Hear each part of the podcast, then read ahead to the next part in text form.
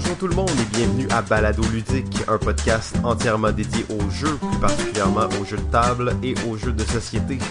Aujourd'hui, épisode 6 déjà, et on parle des jeux de placement d'ouvriers.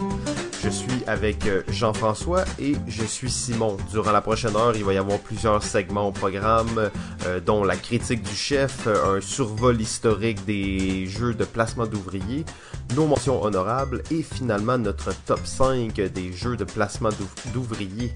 Mais tout d'abord, un peu d'actualité. Salut JF, j'espère que ça va bien. Ben oui, salut Simon, ça va bien?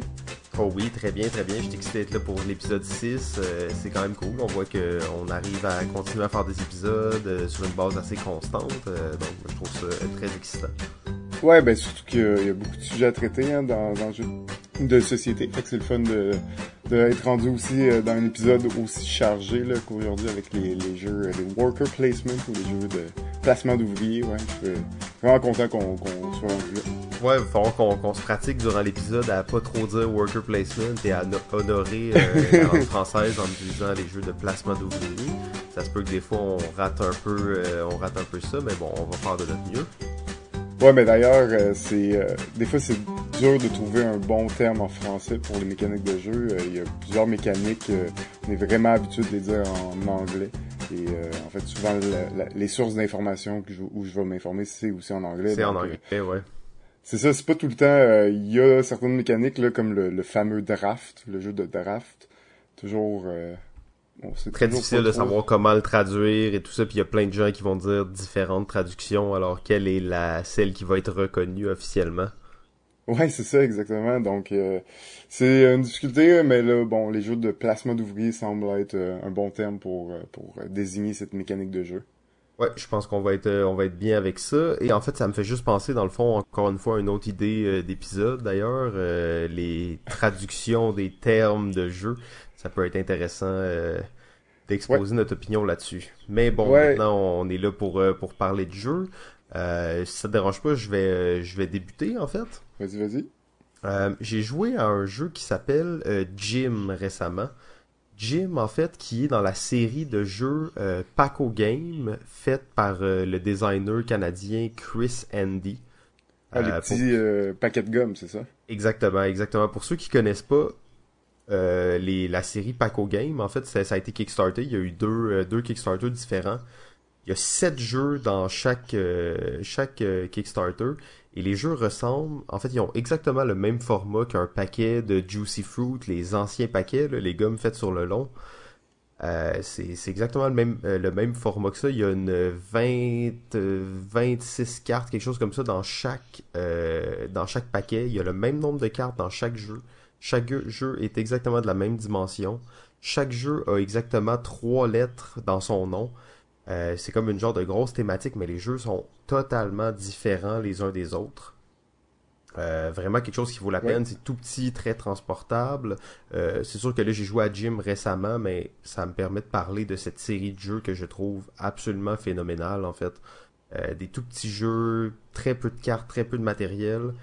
Et les jeux que ce designer-là arrive à faire avec autant de restrictions, c'est absolument exemplaire. En fait, là, je peux pas comprendre pourquoi, mettons, le, le, hype, si on veut, autour de ces jeux-là est pas plus grand parce que c'est des genres de petits chefs-d'œuvre de réalisation technique de jeu, donc très intéressant.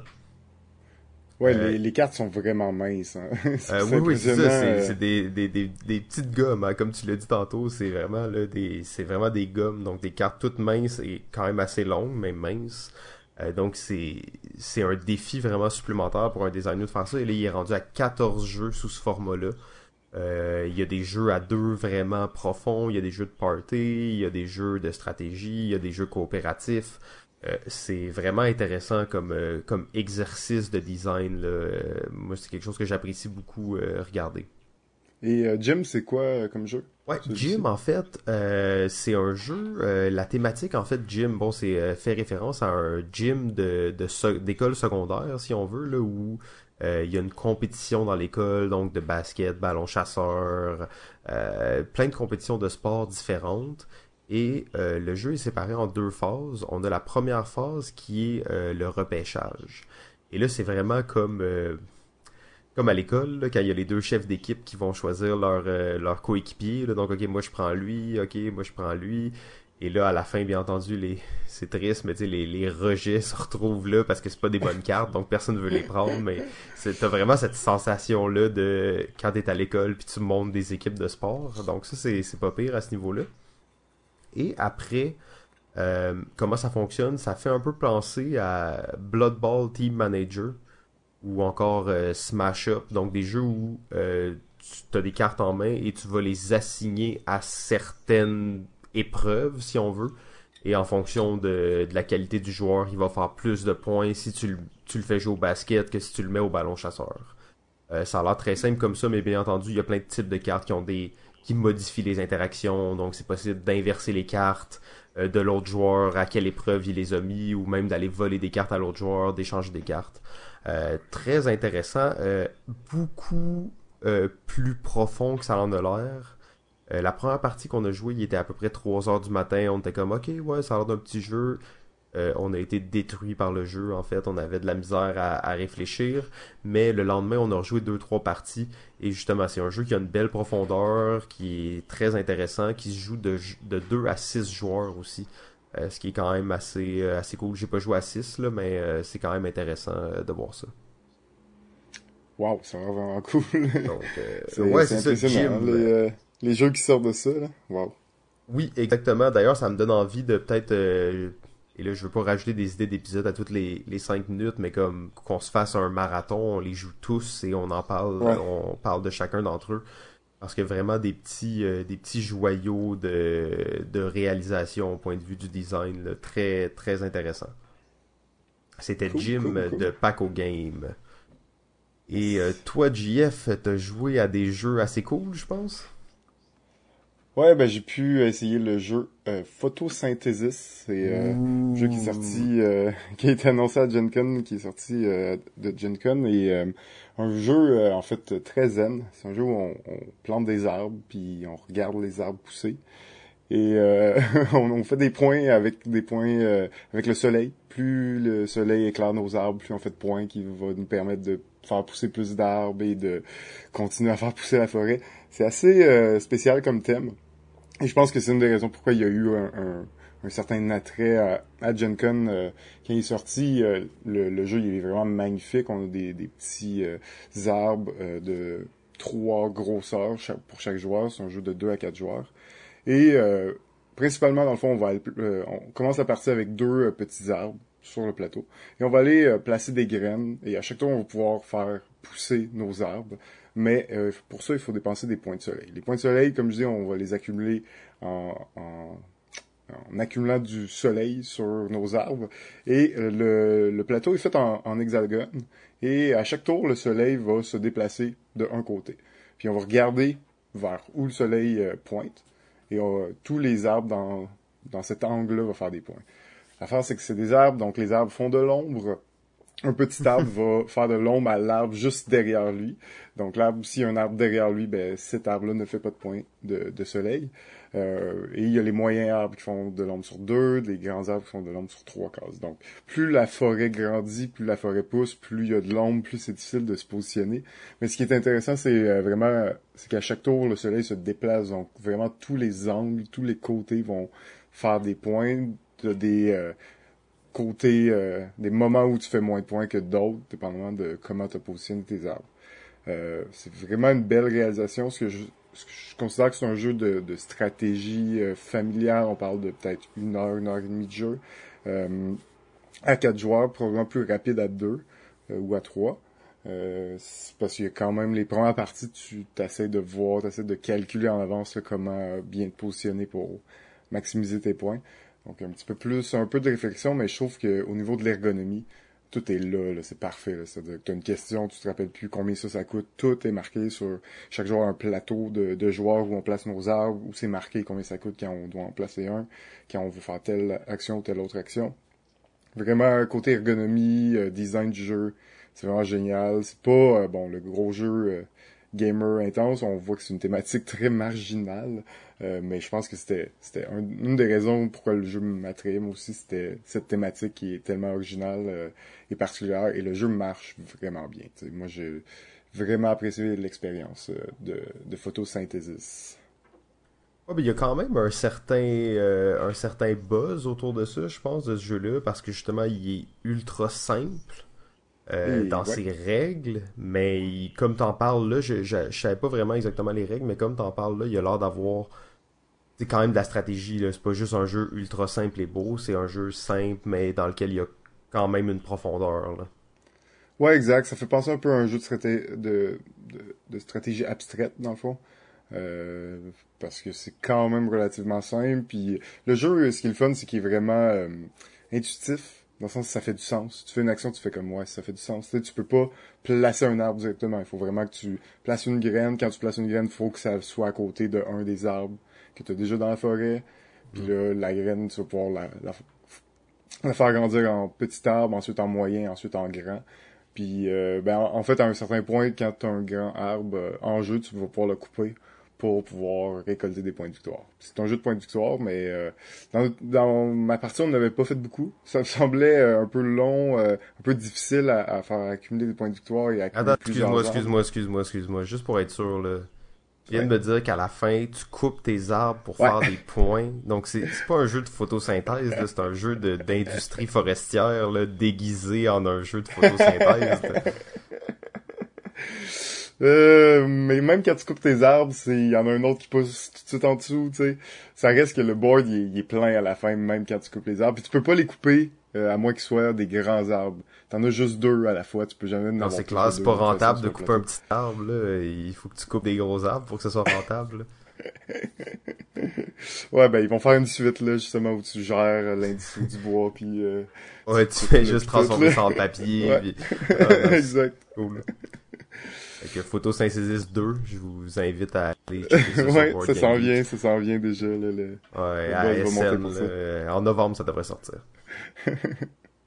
euh, ouais, fait excuse-moi, tu disais que c'était quand même assez difficile malgré tout de faire des points, là. C'était pas juste... Euh, ça demandait ah, ben, quand même... Euh, ça prend, ça prend du temps. Ça prend du temps, puis euh, c'est plus comme milieu, fin de partie que tu commences à faire des points. Mais c'est parce que les grands arbres rapportent plus de points de soleil. Fait qu'ils génèrent beaucoup c'est tes points de soleil, en fait, c'est ça que tu utilises pour faire des actions. Parce que ton tour, tu fais autant d'actions que tu le souhaites, tant que tu peux payer des points de soleil, tu sais. Hmm, ok, ok. Euh, puis ben, l'autre restriction, évidemment, tu peux pas faire euh, pousser un arbre deux fois, là, dans le sens que si tu veux transformer des graines à petits, ben le même tour, tu peux pas le mettre en, moyen, là, évidemment. Fait que tu sais, comme toutes les règles font du sens, l'ergonomie du jeu est parfaite, comme tu le sens, là, la thématique de un jeu de forêt. C'est quand même euh, assez étrange, mais euh, ouais, j'ai beaucoup apprécié. Je pense que je, je le recommande. Ça vaut la peine au moins de l'essayer euh, une fois. Là. Puis oui, comme tu dis, il y a plus de stratégie que ce qui pourrait paraître pour la thématique. Ouais, ben j'avais déjà hâte de l'essayer, mais là, là, ça vient de, de m'exciter encore plus. J'ai vraiment hâte d'avoir la chance de jouer à ce jeu-là. Autosynthesis. Ok, ben en fait, un autre jeu que j'ai joué euh, récemment, c'est euh, Pyramid Poker 2017. C'est un jeu qui vient euh, tout juste de sortir. c'est un jeu qui reprend essentiellement les, les règles du poker, dans le sens le but c'est de faire des flushs, des couleurs, des suites, des paires, ce genre de choses-là. c'est un jeu à deux joueurs seulement au début de la partie, on a les, euh, les cartes sont remplacées par des cubes de bois, si on veut, euh, sur lequel euh, le numéro de la carte est écrit, mais seulement d'un des deux côtés. Et donc on sépare ce paquet-là en deux au hasard, on, on les donne aux deux joueurs. Et chacun leur tour, ils vont placer une tuile visible pour eux seulement, donc pas pour leur adversaire. La pyramide va se faire au centre des deux joueurs. Et dans le fond, on place les cubes comme ça dans le but d'élever une pyramide. Là, il y a une, une distance réglementaire respectée pour que ça devienne une pyramide avec les 52 cartes et que ça termine avec la dernière carte au-dessus. Ça, c'est la première étape du jeu. Donc, on élève la pyramide comme ça. Dans les premières parties, je dirais que cette étape-là, il n'y a aucune stratégie dedans pratiquement. C'est vraiment juste tu places les, les blocs puis tu essaies de comprendre pourquoi vraiment tu fais ça. Mais dans la deuxième partie, qu'est-ce qui se passe? C'est que les joueurs vont euh, retirer un à la fois euh, ou même deux à la fois, si je me trompe pas, les, euh, les blocs et les prendre dans leurs mains. Dans le fond, ils vont se faire des mains de poker en prenant les blocs. Tu peux prendre un bloc que tu vois, mais tu peux aussi euh, prendre un bloc que tu vois pas. Donc un bloc que ton adversaire voit seulement. Et même, bien entendu, des fois, tu es obligé, selon la disposition de la pyramide, de prendre des blocs que tu vois pas. Et dans le fond, chaque joueur va constituer ses mains de poker en espérant faire euh, le, les meilleures mains possibles. Donc chaque main est associée à un certain score. Euh, c'est un jeu que quand je lisais les règles, j'étais comme ok, ça a l'air euh, sympa et tout ça. Mais tu te rends compte, encore une fois, un jeu que la, la, profondeur, elle est cachée.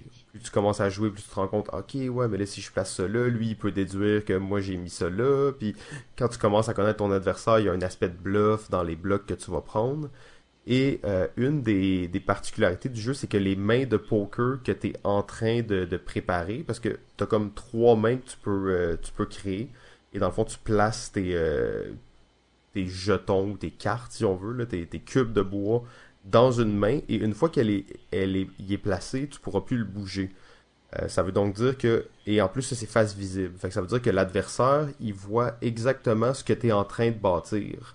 Fait que si, mettons, toi, t'as déjà trois as dans, ton, dans cette main-là, puis que l'as, il est visible pour ton adversaire et non pour toi, ben, il va sûrement essayer d'aller le chercher pour t'empêcher de l'avoir. Et euh, donc, ce genre de stratégies-là peuvent émerger. Euh, je sais pas si toi, t'as déjà joué okay. à ça, JF, ou... Non, non, non, j'avais pas euh, entendu parler non plus. Ok, ben ça, ça vient tout juste de sortir. Je sais que l'explication était plus ou moins claire, mais euh, je vous invite à aller voir des photos. Vous allez peut-être plus comprendre qu'est-ce que je veux dire. C'est vraiment comme une espèce de mur de, de, tuiles de bois fait entre les deux joueurs, visible à la moitié pour un et pour l'autre. Euh, je trouve que c'est un, un, bon jeu à deux. Euh, qui est pas trop compétitif. Moi, dans ma tête, on a déjà eu un épisode complet sur les jeux à deux. Mais euh, il y a deux types de jeux à deux pour moi. Il y a les jeux à deux très compétitifs, donc on peut mettre euh, tous les jeux pratiquement de cartes là-dedans, les jeux de stratégie abstraite comme les échecs, des jeux dans lesquels tu développes constamment et que tu es réellement contre ton adversaire. Et les jeux peut-être de couple, tu parce que souvent les couples, ils veulent pas nécessairement là, se se s'attaquer violemment puis tout ça ils veulent plus un jeu où les deux peuvent bâtir un peu leurs choses de leur côté puis voir qui a fait le mieux à la fin euh, je trouve que Pyramid Poker rentre très bien dans cette catégorie-là. -là, c'est un jeu euh, parfait pour jouer à l'extérieur. En plus, vu que c'est des, euh, des cubes de bois, donc tu peux jouer sur, sur la galerie, en voyage. c'est bon combien de temps le jeu? Ah, c'est pas très long, je dirais. ça peut durer à peu près une vingtaine de minutes. Ok. Cool, donc très accessible, très simple. moi, c'est un jeu là, que j'ai bien apprécié. Et euh, c'est ça, dans une dynamique de couple à deux joueurs, un petit jeu pas trop euh, pas trop compliqué après le souper, je trouve que ça, ça marche très bien. Génial. Oh, alors on est on est déjà rendu euh, à notre survol historique des jeux euh, de placement d'ouvriers. Alors Jeff, je crois que tu nous as préparé euh, un petit récapitulatif. Je vais te laisser y aller là-dessus. Oui, ben dans le fond, euh, j'ai essayé de voir euh, quel était le premier jeu de placement d'ouvriers ou de, de, où ça venait un peu. Euh, ça me semble être une notion un peu euh, qui se contredit. C'est pas une notion fixe. Après ça, ça dépend comment on, on définit le placement d'ouvriers. Parce que bon, dans les dans les recherches qui est sorti, c'est vraiment le jeu Kalus 2005 qui semble être un des premiers le jeu de placement d'ouvriers dans les formes dont on le connaît. Euh, en gros, on l'a pas encore vraiment décrit, mais un jeu de placement d'ouvriers, c'est selon une forme quand même assez typique et qu'on connaît de nos jours. Ça va être un jeu où on va placer nos ouvriers, nos euh, workers, sur le plateau à des sections dans des zones où euh, ils vont nous donner de euh, la chance de faire des actions. Donc ça peut euh, vraiment varier d'un jeu à l'autre selon la thématique, selon le jeu, mais généralement on va aller dans des zones pour récolter des ressources qui vont nous permettre de plus tard aller jouer dans une autre zone et peut-être récolter des cartes ou euh, des points ou différentes choses dans le jeu. Donc c'est une forme assez classique et Kalus est pas mal reconnu comme un des premiers à ce niveau-là, même si, je vais revenir tantôt, mais même s'il n'est pas encore tout à fait exactement comme ce qu'on connaît plus de nos jours. Mais ce qui est ressorti aussi beaucoup, c'est euh, le jeu bus. Euh, le jeu bus, c'est un jeu de 1999 et euh, c'est fait par la, compagnie Splutter. Splutter, c'est une petite compagnie allemande qui font vraiment des jeux assez particuliers. En fait, bus, tu regardes la pochette et tu dis ça a été dessiné par un enfant. Cette chose, c'est pas le design le plus c'est attirant à l'œil et c'est vraiment pas pour les gamers mais pourtant Splatoon se concentre vraiment sur des généralement des gros jeux gamers là surtout euh, ce qui est sorti dans les années euh, suivantes chez eux euh, ils ont sorti entre autres le jeu Antiquity Food Chain Magnate donc des jeux un jeu qui s'appelle Etc. C'est des, des jeux immenses avec des designs un peu louches et douteux. Ça a presque l'air d'un proto. fait que pourtant, ils font, font des excellents jeux, mais Bus, c'est quand même un des premiers jeux, ou du moins qui a commencé à avoir une influence parce qu'à ton tour, tu vas aller placer un cube dans une zone qui va te permettre de faire une certaine action. Euh, ce qui est aussi particulier dans ce jeu-là, c'est que, euh, dans le fond, tes cubes, c'est tes, ouvriers, puis que tu vas aller placer sur le plateau. T'en as 20, euh, mais t'en as 20 pour la partie. Quand t'en places un, à ton tour, t'es obligé d'en placer deux. Tu peux en placer autant que tu le souhaites, par contre. Sauf que t'en as t'en, quand t'en as plus, t'en as plus, et tu joues plus, la partie va se terminer quand tout le monde va avoir joué ses, ses, euh, ses cubes. Donc ça, c'est assez particulier aussi, c'est pas typique de, de ce qu'on connaît au niveau des, des placements d'ouvriers plus typiques. Euh, mais euh, Bus, qui est sorti beaucoup, et un autre jeu qui s'appelle euh, Kingdom, euh, j'ai pas beaucoup d'informations. C'est pas le premier jeu de, de la série des Key, si on veut. Ah ouais, ok, il est dans cette série-là, justement, c'est ça que j'étais en train de regarder, voir s'il est rentré dans cette catégorie-là. De Richard Breeze. Je pense que c'était même son deuxième de la série, si je me trompe pas. Ok. Euh, mais oui, c'est ça. C'est dans ses premiers, là, il y a pas beaucoup d'informations que j'ai pu trouver là-dessus. Ça semble être un jeu, justement, un peu de gestion de ressources. Tu vas aller dans des zones pour récupérer des trucs, mais euh, c'était sûr qu'il était ressorti, là, mais bon, je pense que malgré tout, euh, quand on pense à Kaelus, on commence à voir vraiment l'influence euh, des autres jeux ensuite. Parce que d'autres jeux euh, marquants, il y a les, les piliers de la Terre. Le pilier de la Terre, c'est probablement une forme un peu plus classique. Parce que dans les piliers de la Terre, c'est vraiment un plateau, il y a des zones, il y a des ressources, il y a des cartes. On va aller jouer dans ces zones-là pour récolter des ressources, construire la cathédrale, tout ça. Ce qui arrive dans Kaelus, c'est que c'est pas une zone fixe. Les, les, euh, les places, les, les, emplacements où on va aller jouer nos, nos workers, c'est des tuiles de bâtiments qui vont nous donner des actions, mais c'est vraiment comme si on était sur euh, une, une track. Euh, je sais pas comment dire, mais sur un chemin. Et on avançait le chemin, nos, sur une piste, ouais, exactement. Et nos, nos ouvriers avancent ce chemin-là. On va pas pouvoir reculer dans le jeu, dans, dans Kaelus. On va juste pouvoir avancer. Essayer de se positionner pour faire les actions nécessaires et récolter les ressources qui vont nous permettre de construire la cathédrale, remporter des... Euh, pas la cathédrale, mais construire le royaume et rapporter des, des points de prestige. Euh, donc ça, c'est aussi une particularité de Kaelus, c'est que c'est pas des zones fixes, euh, le plateau avance et les tuiles vont varier d'une partie à l'autre. Donc c'était assez original euh, aussi pour l'époque. Les Piliers de Terre 2006, donc, qui est sorti, euh, et ensuite Agricola. Je pense que Agricola, c'est probablement un des jeux là, les plus euh, connus maintenant dans ce genre de, de, dans ce type, dans les placements d'ouvriers.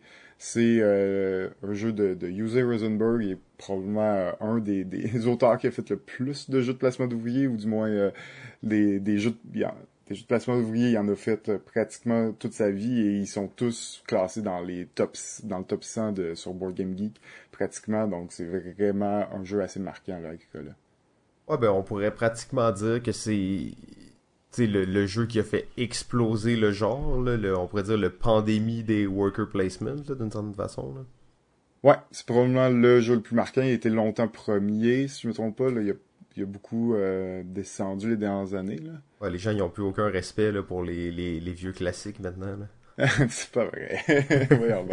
sur, sur Board Game Geek, là, je, le vois changer. Là, depuis qu'on en a parlé l'autre fois, depuis que tu m'as dit que Gloomhaven est quatrième, puis là, ça, ça m'a traumatisé. non, mais après ça, il faut dire euh, que Caverna est sorti et qui prend Agricola le rend un petit peu plus euh, un petit peu plus simple, un petit peu plus streamliné aussi. Euh, donc Caverna a influencé aussi beaucoup le fait qu'Agricola a dégringolé, euh, ouais, a descendu dans les dans le classement, il faut dire. Euh, donc c'est ça, Agricola est, pour moi un des jeux vraiment marquants aussi, qui est un, un bon jeu d'introduction. On parle des jeux Gateway Game, les, les jeux qui t'amènent vers le, jeu de société. Ben, L'âge de pierre, c'est un de de ceux qui permet, qui est assez accessible, pas trop compliqué, qui permet de t'introduire un peu à cette, euh, à ce genre de jeu-là, à la mécanique de placement d'ouvriers. donc, c'est ça. Ensuite, de, de nos jours, dans le fond, des, des jeux de placement d'ouvriers, il y en a à profusion. Fait que depuis Agricola 2007, ça a explosé. On peut vraiment pas tous les, les mentionner. Euh, ils ont, ils ont beaucoup de jeux de placement d'ouvriers ont gagné des, prix internationaux. Donc c'est vraiment un gros euh, domaine ce jeu-là, ce type de jeu-là.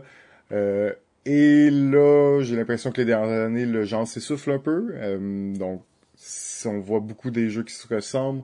La, la, nouveauté dans ces mécaniques-là, bon, elle commence à souffler un, petit peu. Malgré tout, on voit quand même des nouveaux trucs qui arrivent et à chaque année, il y a une nouvelle mécanique de, placement d'ouvriers. Mais euh, bon, c'est un petit peu moins populaire qu'à la fin des années 2000. Ouais, ben c'est ça. En fait, quand tu disais ça, dans le fond, je regardais un peu les jeux qu'on avait listés, puis tout ça, puis je me rends compte de, de 2007 à 2000 13, presque 14, euh, le placement d'ouvriers a vraiment été un genre extrêmement dominant sur, euh, sur la, scène du jeu de société. Euh, je regardais mon top 5 d'il y a justement 2-3 ans en 2014 et 5 jeux sur 4 étaient des jeux de placement d'ouvriers. C'est sûr, peut-être j'ai une affinité envers ça. 5 jeux sur 4? Ouais, c'était quand même impressionnant. Oh, 4 jeux sur 5, 4 jeux, ouais, c'est ça, 5 jeux sur 4, c'était vraiment dominant en fait. ouais, ouais, je vois ça. 4 jeux sur 5 étaient des jeux de placement d'ouvriers. C'est sûr que c'est un genre que j'affectionne particulièrement, mais ça reste que les bons jeux, les jeux qui faisaient qui faisait le, le, buzz, là, si on veut, qui était joué beaucoup, c'était euh, vraiment un genre très dominant. Là. Ouais, exactement. Et euh, de nos jours, on voit bon un peu de renouveau. Euh, quand même Robinson Crusoe qui amène la mécanique vers le, jeu coopératif, Orléans qui amène un peu le placement d'ouvriers un peu personnel parce que là il n'y a plus vraiment de zone commune. donc il y a A Fable Fruit qui est un jeu de 2016 qui est un jeu de placement d'ouvriers très très sobre et euh, vraiment épuré, mais qui a une mécanique presque de legacy à l'intérieur. Euh, donc il y a quand la même mécanique Fable. Ouais, la, ouais, plus précisément la mécanique Fable, mais euh, il y a quand même des, des nouveaux jeux qui sortent, mais on voit que l'âge d'or un peu du placement d'ouvriers est un peu passé. il y a beaucoup de jeux de ces, de ces années-là qui sont passés inaperçus justement parce qu'il y en avait beaucoup trop. Donc, euh, c'est une époque qui vaut la peine de revisiter un peu les jeux là, à l'intérieur de, de ce moment-là. Oui, ben merci beaucoup pour euh, ce survol historique. En fait, ça me donne vraiment le goût d'essayer Bus. Je sais pas si euh, tu as déjà eu la ah, chance de le voir. Non, j'ai pas eu la chance, mais j'ai oui, si j'ai la chance, c'est sûr que je suis dessus. on m'a on m'a déjà parlé du jeu et on dit que c'est quand même assez excellent malgré tout. Malgré l'âge et l'aspect un peu douteux. Ah, cool. Bon, ben maintenant, on va y aller avec euh, quelques mentions honorables, dans le fond, euh, parce que, bien entendu, on a notre top 5, mais il y a des jeux qui n'ont pas fait le top, le top 5, mais qui méritent quand même un tout petit peu d'amour malgré tout. Euh, je pense pas qu'on va avoir le temps de parler de tous les jeux qu'on a dans nos listes. Bien entendu, peut-être qu'on va faire un petit épisode bonus où on fait juste parler des jeux qu'on n'a pas eu le temps de parler. Euh, ça va être à voir, mais JF, je te laisse peut-être commencer avec un jeu que tu aimerais introduire. Ben écoute, je voulais parler un petit peu plus de Fable Fruit. Je pense que ça vaut la peine. Magnifique. c'est c'est un jeu, c'est de, de l'auteur Friedman Freeze qui fait des jeux généralement plus gamer, plus gros. Il en a fait à l'occasion des, plus petits jeux, mais euh, des jeux vraiment plus, euh, justement, le européen, gestion de ressources, euh, de longue haleine. Et là, il arrive avec un petit jeu de, de placement d'ouvriers, où tu as juste un ouvrier, il va avoir comme six cartes sur la table, tu vas aller placer ton ouvrier sur ces cartes-là pour faire l'action. Et en gros, tu accumules des, des fruits pour faire des jeux de fruits. Puis premier joueur qui fait trois jeux de fruits qui gagne. ça a l'air de rien, dit comme ça. Mais euh, bon, Freeman Freeze est quand même genre à innover, à trouver des, des trucs assez euh, spéciaux. Euh, donc, euh, dans ce jeu, ce qui arrive, c'est que d'une partie à l'autre, dans le fond, durant la partie, le jeu évolue. D'une certaine façon, il y a six espaces, six endroits où on peut aller placer notre travailleur, notre ouvrier, pour faire une action. Généralement, ça va nous permettre de piger des cartes de fruits un, un certain nombre, ou d'échanger des cartes de fruits avec un marché, ou d'en voler aux autres joueurs. Donc, plusieurs euh, types d'actions comme ça. Et euh, quand tu fais un jus de fruits, ben, tu vas sur la carte et tu payes les, les, les fruits demandés, les ressources demandées, et tu ramasses cette carte-là. Cette carte-là, il y en a six, euh, il y en a quatre exemplaires. Donc il y a six cartes avec chaque carte euh, quatre, euh, six exemplaires, quatre exemplaires, pardon. Donc six cartes avec quatre exemplaires. Et à chaque fois que tu en achètes une, ben, tu la prends, tu la mets dans ta main. Quand il reste plus de, de cartes de cet exemplaire-là, ben, cette action-là n'existe plus. Mais à chaque fois que quelqu'un fait un jus de fruits, on prend une carte du paquet, on la rajoute et ça va ouvrir une nouvelle type d'action, une nouvelle mécanique. Le jeu, euh, là, je vous parlais de, des six premières cartes, mais au, total, il y a euh, peut-être 60 euh, cartes différentes avec des mécaniques différentes, avec des règles différentes. et malgré tout, ça reste un jeu pas si compliqué et très très efficace. très rapide aussi une partie, c'est comme peut-être 20 minutes, 25 minutes mais tout de suite, tu vas en faire une deuxième. Et une fois que tu as, fini la partie, tu ranges le jeu où il était rendu. On le range. Et la prochaine game, on le ressort. Peu importe où on était rendu, on recommence où on était rendu. On va d'une partie à l'autre progresser dans le, dans le paquet de cartes et continuer à développer, à avoir plus de, de mécanique et ces nouvelles cartes-là. Vraiment intéressant. Pour ça que je voulais en reparler un petit peu, le Fable Fruit. Ouais, ben je pense que ça, ça vaut la peine d'en parler. C'est pas un jeu auquel j'ai joué, mais c'est un jeu que j'ai vraiment, vraiment hâte de jouer. Euh, tu mentionnais dans le fond que c'est pas un jeu si compliqué. Ça s'explique par le fait que dans le fond, peu importe, il y a juste six actions à chaque. Il y a juste six actions à tout moment, donc il c'est un legacy, mais pas qui s'accumule pas. En fait, donc, les, les, il y a toujours le même nombre d'actions disponibles. Ben, alors, c'est pas comme une accumulation de complexité. Ben, en fait, non, non, non. Euh, tu, tu vas en rajouter. Euh, ça se peut qu'il y en ait plus que 6. C'est vrai que ça se peut qu'il y en ait plus que 6, sauf que de temps en temps, il y en a qui vont disparaître. Mais c'est pas nécessairement fixement 6. Parce que ce qui arrive, c'est que si tu en achètes 4 euh, différents, ben, dans le fond, tu as rajouter les 4 cartes du même numéro. Puis là, à ta cinquième, hmm que tu achètes, mais là, tu rajoutes un nouveau numéro. Fait que, non, il peut en avoir plus, sauf malgré tout, les actions sont pas si compliquées, puis il y en a pas comme 20 à la fois euh, sur le plateau. Parce que forcément, pour gagner, il faut que tu achètes des jus, il faut que tu achètes des cartes, fait que, forcément, il y a, ils vont pas s'accumuler à l'infini, là. Non, exact. Puis dans le fond, des fois, il y a des actions qui sont fortes ou que, bon, pour X raison, tel joueur l'utilise beaucoup, mais tu vas vouloir faire les jus de fruits de ça pour qu'elle n'existe plus, cette action-là. Ouais.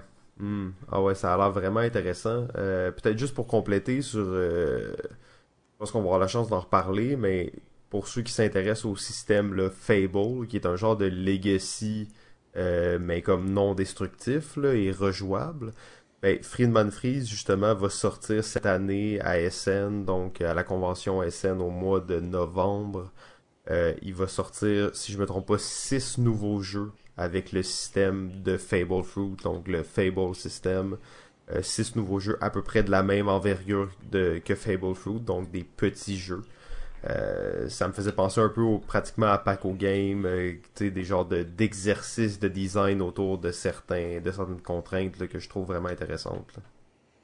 Ouais, ben c'est vraiment intéressant. J'ai vraiment hâte de voir ces jeux-là parce que Fable Fruit, ça a l'air de rien, mais quand tu joues là, c'est c'est très plaisant là, pour un, jeu où tu fais des jeux de fruits. là C'est vraiment, vraiment particulier. Là. En fait, où t'es des animaux de la jungle qui font des jeux de fruits, si je me trompe C'est vraiment ça, ouais. ouais c'est ça.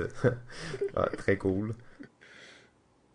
Euh, moi, je parlerais peut-être euh, des jeux parce que je vois que hein, on n'aura pas le temps de parler de tous les jeux qui sont là, mais on n'aura pas le temps de parler du tiers des jeux qui sont là. Non, en fait, euh, on, en parle de deux autres max. Là. On parle on en parle, on parle trop longtemps. Euh, ah ouais, mais là c'est trop des bons jeux. En fait, on peut pas, euh, on peut pas en dire moins sur ces jeux-là. Mais là, je vais essayer d'être un peu plus concis. Je vais y aller avec euh, le jeu Québec. Oh yeah. le jeu Québec, qui est un jeu québécois, dans le fond, fait par Philippe Baudouin et Pierre Poisson-Marquis. C'est un jeu qui est édité par le Scorpion Masqué. c'est en fait, selon moi, le le jeu de plasma d'ouvriers le plus sous-estimé que, j'ai vu, en fait, de toute notre liste. C'est un de ceux qui a le moins bon classement sur BGG, un de ceux que je vois le moins jouer souvent. Mais euh, on, s'entend, c'est un jeu tellement original, même dans le genre du placement d'ouvriers. Je trouve que c'est un jeu qui réinvente un peu le genre, alors que c'était en 2011, euh, donc il y a-tu là déjà quand même un certain temps. C'est un jeu, dans le fond, où on va construire la ville de Québec. On va partir de l'an 1600 jusqu'à 1900, dans le fond. Donc, il y aura quatre tours dans le jeu. Et chaque tour représente à peu près 100 ans d'histoire on va recréer la ville de Québec à travers ces années-là. Ce qui est assez euh, fou de ce jeu-là, c'est que euh, si je me trompe pas, le souci historique était vraiment important. Euh, ça veut dire que les bâtiments que tu construis en 1600 sont des bâtiments de la ville de Québec qui ont été construits en 1600. Donc il y a tout un côté historique. C'est sûr que quand tu joues, c'est pas c'est pas quelque chose nécessairement là, qui se comprend euh, très facilement, dans le sens que c'est des informations assez subtiles, mais n'empêche que tout ce travail-là est là derrière. Et euh, une des autres particularités de ce jeu-là, c'est que chaque siècle est très différent l'un de l'autre, parce que chaque siècle est dominé par une, euh, une grande thématique. Donc il y a quatre thématiques dans le jeu, le militaire, l'économie, la culture et la religion. Et chaque siècle va être il y a une de ces, de ces thématiques-là qui va être prioritaire dans chacun des siècles, alors ça influence vraiment la façon de jouer. Euh, un jeu de construction de ville, un jeu de worker placement, un jeu de gestion de majorité aussi, très complet, très varié comme jeu. Euh, c'est ça, je reviens encore au fait que moi je trouve que c'est un jeu qui est vraiment sous-estimé pour ce qu'il est, parce que c'est un jeu d'une qualité assez phénoménale. Ouais, ouais, c'est euh, en effet, mais il faut dire qu'il commence à, dater le jeu là. Euh, quand même plusieurs années qu'il est sorti, c'est normal que le buzz soit plus trop là, mais en effet, c'est souvent considéré comme un jeu euh, très sous-estimé par et que il a pas sorti beaucoup, il a pas été si connu que ça. Ben, j'ai l'impression qu'il a pas eu la visibilité peut-être dans les réseaux qu'il aurait dû avoir ou j'ai j'ai pas l'historique là vraiment de comment ce jeu-là il a été il a été mis en marché. Mais c'est ça, il me semble que c'est un jeu qui, surtout à l'époque, était tellement avant-gardiste. Euh, peut-être que ça, il y a eu un petit, euh, il a pas réussi à aller chercher le, bon marché ce jeu-là. Mais euh, moi, je trouve que c'est un Québec vaut encore le détour, le même en 2017, là, parce que c'est très très original comme jeu. Ouais, mais ça aussi, il est sorti dans cette époque-là où il y en avait beaucoup. Hein, oui, effectivement, comme tu le disais tantôt, il y a beaucoup de jeux qui ont comme été enterrés à cette époque-là parce qu'il y en avait juste une quantité trop grande. Ouais. Bon, on a le temps peut-être pour un dernier. ben oui, ben oui, t'en avais-tu un en particulier que t'aimerais parler? Euh? Ben j'ai oui, mais sur ta liste là. Ah, ok, ben oui, parfait, vas-y. Code of Nine. ok, tu choisis euh, un truc vraiment niche et peu connu. oui, exact. Exactement, euh, très très niche, mais bon, on avait quand même parlé de, du jeu euh, Tragedy Looper à l'épisode 5. Et bon, c'est le même designer. Euh, c'est quoi son nom? Baku Fire, c'est ça? Baka Fire. Baka Fire, bon. Alors, un autre jeu un peu de style manga, assez particulier parce que dans ce jeu, ça joue, bon, à quatre joueurs, ça peut jouer à trois joueurs aussi, mais tout le monde durant la partie, on va récolter des ressources, mais on sait pas trop c'est quoi les conditions de victoire. On sait pas comment on va gagner la partie. Chaque joueur va avoir deux cartes. Euh, et sur ces cartes-là, ben, ça dit qu'est-ce qui fait des points, qu'est-ce qui peut rapporter des points durant la partie. Il y en a une qu'on va mettre, ben, il y en a, les deux, on va les mettre face cachée devant nous. Une qui va être dans la section du haut et l'autre dans la section du bas. Euh, la section du bas, c'est une section plus secrète plus cachée que l'autre, qui va être un petit peu plus euh, facile d'accès par les autres joueurs. Donc, en gros, dans la partie, on va se placer sur des zones. Le plateau est vraiment assez particulier. C'est un genre de cadran et on tourne en rond. On va se placer dans les zones pour aller chercher les ressources. Euh, peut-être en donner des ressources aux autres joueurs aussi. Et essayer d'aller voir les cartes des autres joueurs, les, cartes de conditions de, de, victoire et qu'est-ce qui fait des points, qu'est-ce qui fait perdre des points, parce qu'il y a aussi des choses qui vont faire perdre des points dans la partie.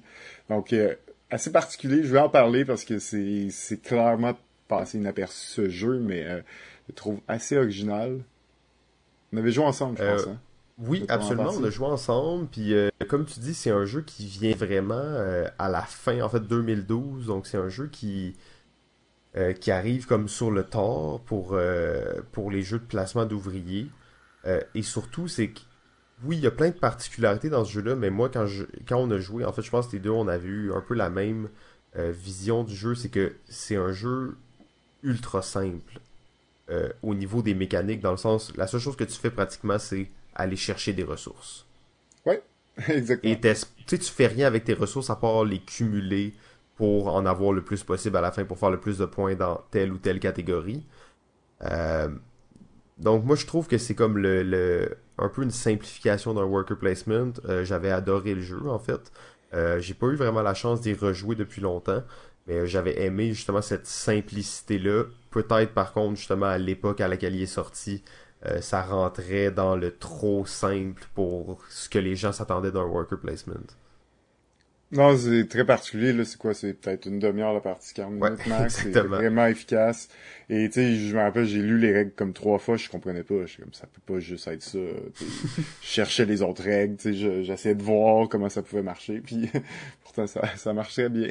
Mais ce qui est la twist, c'est vraiment les cartes de conditions du tour parce qu'ils sont vraiment particulières. Puis il y en a plein qui disent, si t'as tel jeton, tu t'as perdu, tu peux pas gagner. Ou ouais, c'est ça. ce jeton-là, mais tu peux l'envoyer dans, dans la cour des autres. Fait qu'il y a comme toute cette subtilité-là de faire des choses pour peut-être attirer les gens à le faire parce qu'ils pensent que tu la, la condition de victoire. Puis comme, comme je disais, il y a comme deux emplacements. L'emplacement plus euh, caché, donc en bas, il y a beaucoup moins de chances que les gens la voient.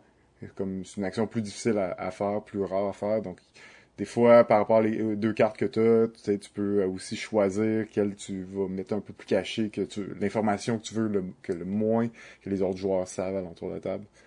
Euh, donc, euh, pour ça que ça, je trouvais que ça, ça valait la peine d'en mentionner, là, vu que c'est un peu un, un peu un, ovni dans les autres types de, de placements d'ouvriers, celui-là. Ouais, c'est un jeu, c'est ça, qui est en marge, qui est moins connu, mais qui est vraiment intéressant. Euh, d'ailleurs, une des anecdotes que j'aime bien sur ce jeu-là, c'est que on avait parlé de Tragedy Looper qui est sorti avant Code of Nine, mais en réalité, euh, Code of Nine avait été designé avant. C'est la, un peu la notoriété que l'auteur a obtenue avec Tragedy Looper qui a permis à Code Nine de voir le jour. Là. wow, tu sais, c'est vraiment pas le même genre de jeu en plus. Hein. Euh, non, c'est ça, c'est vraiment pas le même genre de jeu. Mais en regardant la pochette, tu pourrais croire qu'ils sont dans le même univers parce qu'encore là, c'est des mangas qui sont dessinés dessus. Alors que a plus ou moins rapport avec les mangas, dans le sens que c'est vraiment une thématique pour une thématique. Là. Ouais, ouais, non, c'est ça. C'est c'est ça. ça n'a pas trop rapport, en effet. Mais euh, quand même, euh, très très bon jeu, là, euh, très belle simplicité, Code of Nine. un jeu qui, qui vaut le détour. C'est pas nécessairement un achat là, immédiat pour moi, mais un jeu quand même qui est assez intéressant. Ouais. Ok, alors ben on a encore une fois extrêmement dépassé le temps. On n'a même pas parlé de, du tiers des jeux qu'on voulait et on est rendu au top 5 de nos jeux de placement d'ouvriers on va essayer de peut-être pas trop s'éterniser sur euh, chaque jeu, euh, essayer de faire ça le plus intéressant possible pour vous et pas éterniser ça. Alors, sans plus attendre, le numéro 5. Euh, mon numéro 5 se retrouve plus haut sur ta liste, que je vais passer. On va attendre ah. un peu pour ça. Anticlimatique. ok, alors mon numéro 5, il s'agit du jeu Pursuit of Happiness. Euh, qui est un worker placement sorti en 2015. Donc encore là, on parlait tantôt des worker placements sortis sur le tort. Ça, ça en fait partie. Euh, c'est un jeu qui avait été, si je me trompe pas, comme édité en petite euh, quantité il y a de, en 2015 et il a été kickstarté par la suite vu peut-être la popularité que le jeu y avait eu mais comme c'est un jeu un peu plus ou moins populaires, ils ont peut-être pas pris de risque et ils ont fait un Kickstarter dessus. Euh, en fait, c'est un worker placement euh, vraiment classique.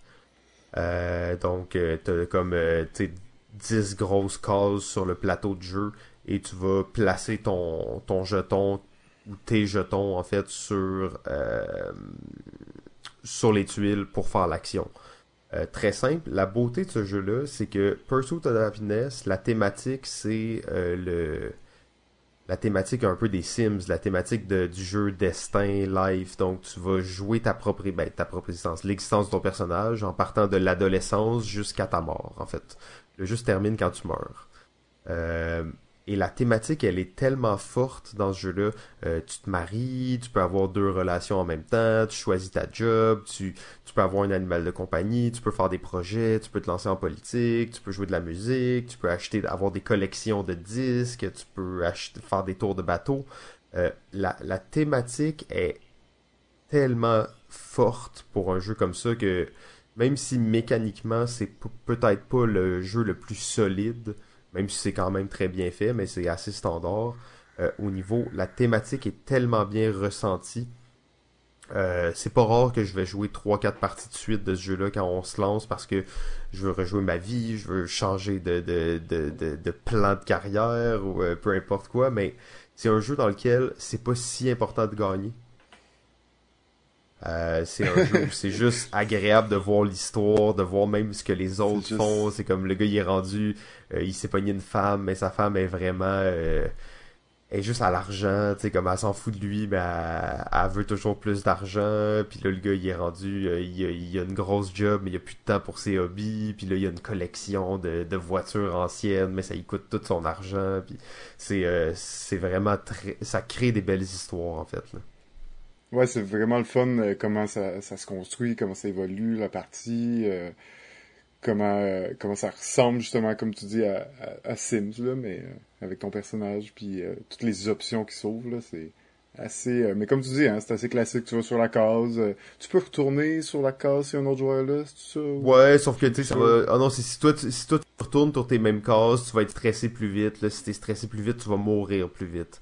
Euh, qu'est-ce qui arrive dans ce jeu-là, c'est que tu veux quand même préserver ta santé malgré tout parce que euh, ta santé égale ton nombre d'actions et aussi le nombre de tours que tu vas vivre. Euh, Fait que souvent, qu'est-ce qui arrive, c'est qu'il y a des joueurs qui vont mourir un tour plus tôt que, que d'autres joueurs. Donc ça peut vraiment jouer une influence sur le résultat de la partie malgré tout. Euh, donc tu veux quand même préserver ta santé, faire un peu de yoga puis manger de la salade, c'est toujours bon. Ça, ça te remet, ça te remet en shape. ça te donne un tour de plus de vie. Ça te donne un, tour, de, plus, exactement. Euh, donc c'était Pursuit of Happiness, mon numéro 5. Numéro 4. Alors mon numéro 4 est un jeu de 2014 et le jeu est Orléans. Alors euh, Orléans quand même fait beaucoup parler de lui quand il est sorti. Il a été, euh, il a été dans les nominations pour le pour le Kenner Spiel. Donc euh, vraiment un jeu euh, assez original parce que c'est un jeu, je, je l'avais mentionné tantôt un petit peu, c'est un jeu de placement d'ouvriers mais où on va vraiment placer nos ouvriers sur notre plateau personnel. Tout le monde a le même plateau, a les mêmes options et on va placer nos ouvriers. Mais là les ouvriers ce qui est une autre des particularités, c'est qu'ils ont une couleur. C'est le fermier, euh, le handyman, donc il y a comme le, prêtre. Ils ont, des couleurs, ils ont des fonctions différentes. Et euh, à chaque tour, tu vas en piger de base, euh, je pense c'est 5, que tu vas pouvoir placer sur des, cases d'action sur ton plateau personnel. Sur les cases d'action, ben, ça va te permettre de déplacer ta caravane, ça va te permettre de avancer sur des tracks pour des ressources, pour euh, donc différentes choses. C'est vraiment un jeu de points de victoire, d'optimisation, euh, mais c'est un des, premiers, peut-être pas le premier là, mais c'est un, un bag building game. Donc on, on, on connaît bien la, la, mécanique de jeu, les deck building, les jeux où on euh, on construit notre paquet de cartes durant la partie en achetant une nouvelle carte. Ben, c'est un peu ça qu'on fait dans ce jeu, mais on achète des jetons. On, achète des jetons qu'on met dans le sac. À chaque tour, on va en piger un certain nombre. On commence à 5, puis durant la partie, on peut évoluer le nombre de jetons qu'on va piger. Plus on va piger de jetons, évidemment, plus ça va nous donner d'options, mais nos cases où on va placer les ouvriers. Ils ont des couleurs, donc tu peux pas placer n'importe quel ouvrier n'importe où. Il faut que tu respectes là, les, les, les, les types d'emplois de ces euh, de tes villageois dans le fond qui vont te permettre de faire des actions. Vraiment euh, un des, des, des, grands jeux je trouve de, de placement d'ouvriers, vraiment magnifique. Il y a plusieurs extensions qui sont sorties que j'ai pas eu la chance d'essayer, mais dont une euh, qui rend le jeu coopératif.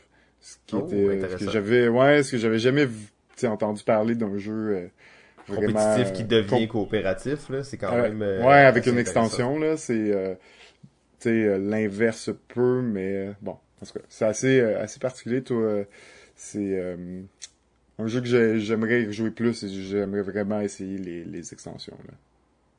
Ouais, Orléans, j'ai pas grand chose à rajouter de plus. J'ai joué une fois avec toi et j'ai. J'ai particulièrement apprécié l'expérience en fait. le back building c'est très intéressant aussi. moi j'étais un fan de Puzzle Strike dans le temps.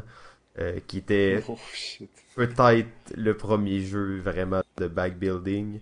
Euh, qui a pas du tout rapport avec euh, placement d'ouvriers, là, mais euh, ouais, j'ai belle mécanique. En fait, c'est le fun de bâtir quelque chose comme ça, puis de repiger tes, tes, tes, tes workers, là, tes, tes, ouvriers, dans le fond. Très, très intéressant comme jeu. Mon numéro 4, en fait, était ton numéro 5, et on parle ici d'un colosse du jeu Dominant Species 2010. Chad Jensen, euh, donc publié par GMT, qui est une compagnie qui fait plutôt des wargames habituellement. Euh, Dominant Species, en fait, on va jouer euh, des, euh, des animaux, des espèces animales. Chaque joueur va jouer une espèce, donc les insectes, les araignées, les oiseaux, les reptiles. jusqu'au moment où, dans le fond, toutes les espèces sont éteintes à cause de, de l'ère glaciale. Donc le but dans le fond c'est d'avoir le plus de points possible avant l'extinction euh, de la vie sur Terre, entre parenthèses. Euh, ce jeu-là, en fait, moi personnellement, je considère que c'est un jeu parfait. Euh, il y a très peu de failles dans ce jeu-là, très peu de problématiques. C'est un...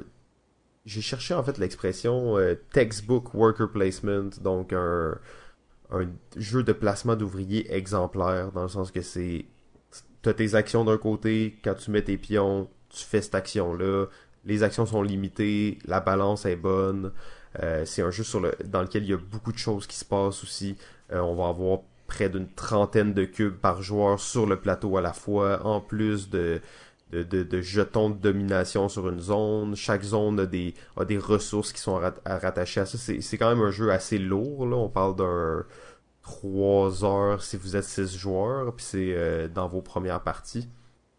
même plus, là, potentiellement. Ça, ça, peut, ça peut dépasser. Surtout à 6. 6, ça peut être extrêmement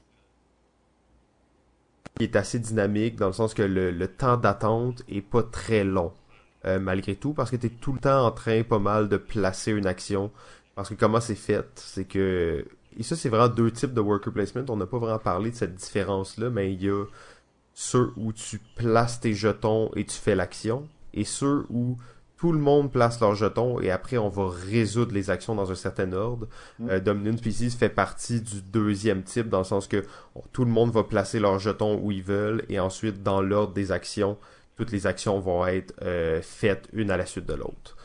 Euh, moi, je trouve que, en fait, j'ai pas grand chose à ajouter de plus sur ce jeu-là, à part que c'est un, gros jeu de stratégie très très bien ficelé. Ben, c'est un jeu vraiment violent aussi. tu l'as pas mentionné, mais c'est probablement le seul jeu de confrontation réel dans les placements d'ouvriers. Il y a vraiment.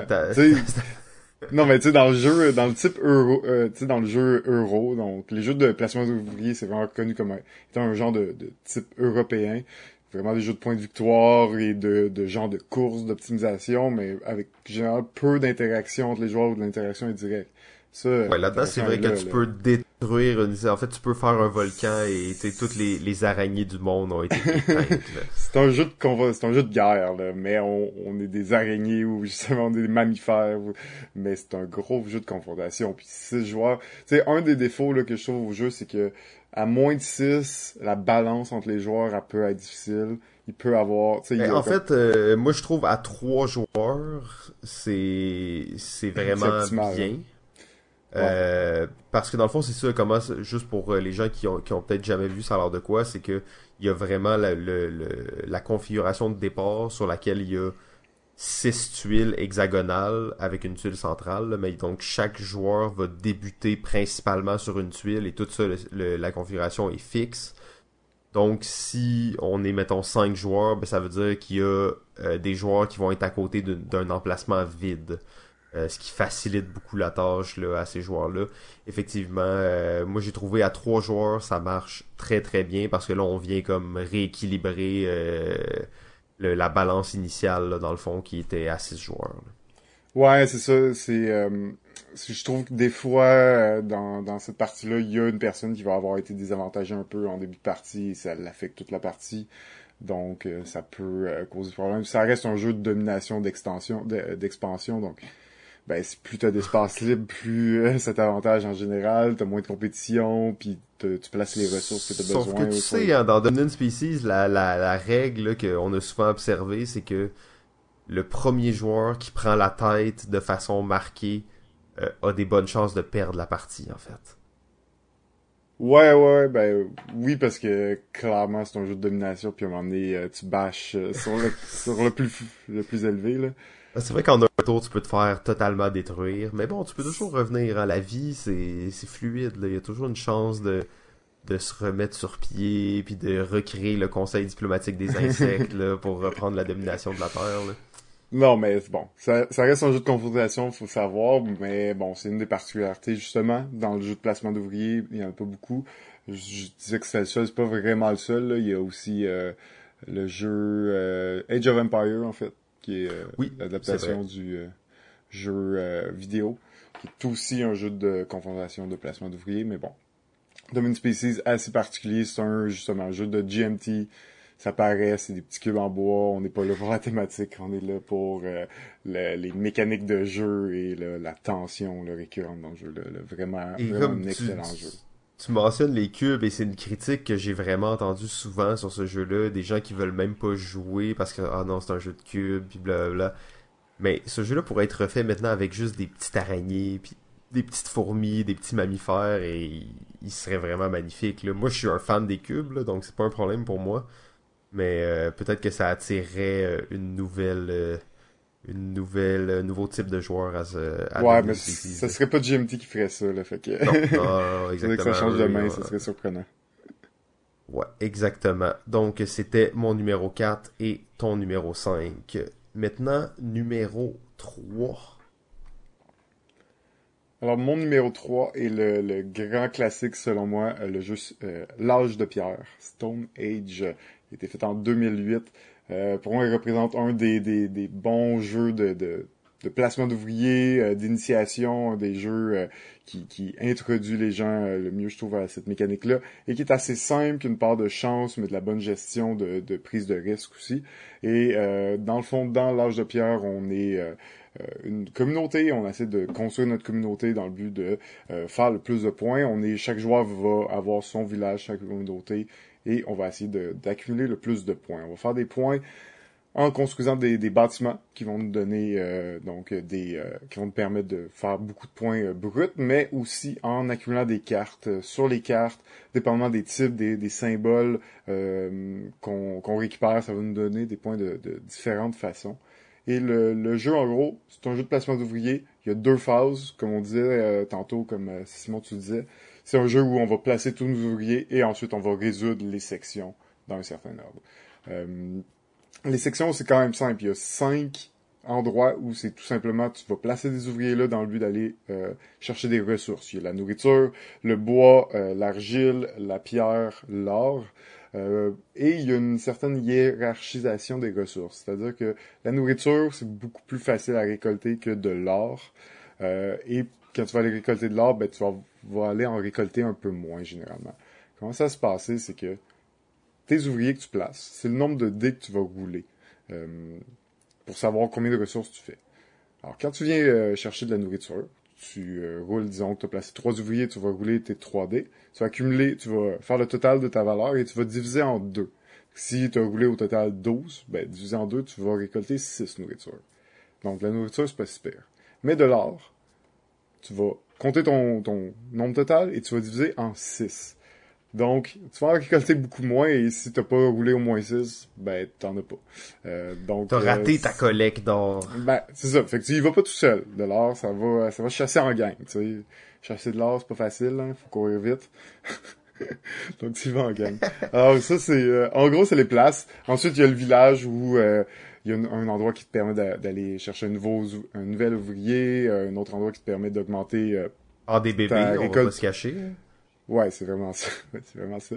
Ça en reprend deux, d'ailleurs, quand tu vas là. Pas ben, là, c'est pas, pas, un jeu pour les enfants, ça, là. Ah ouais, c'est full thématique, là. C'est full thématique. il y a une, autre zone où tu vas euh, augmenter ta récolte en, nourriture parce qu'évidemment, à chaque fin de tour, il va falloir que tu nourrisses tes ouvriers et donc ça te prend de la nourriture pour ça. Euh, donc, beaucoup d'autres choses que je pourrais dire sur le jeu. Moi, c'est un jeu que j'ai joué énormément à deux joueurs. Jeu vraiment euh, encore plus rapide, encore plus efficace. Euh, le jeu est bien adapté là, pour... C'est un 2 à 4 joueurs. Il est vraiment bien adapté pour du 2 joueurs aussi. Fait que vraiment un grand classique pour moi. Stone Age. Ouais, Stone Age, c'est un jeu que, que j'ai joué pas autant que toi. J'ai joué quand même beaucoup, mais très bon jeu. Je trouve que l'élément de chance dans ce jeu-là, euh, le rend intéressant.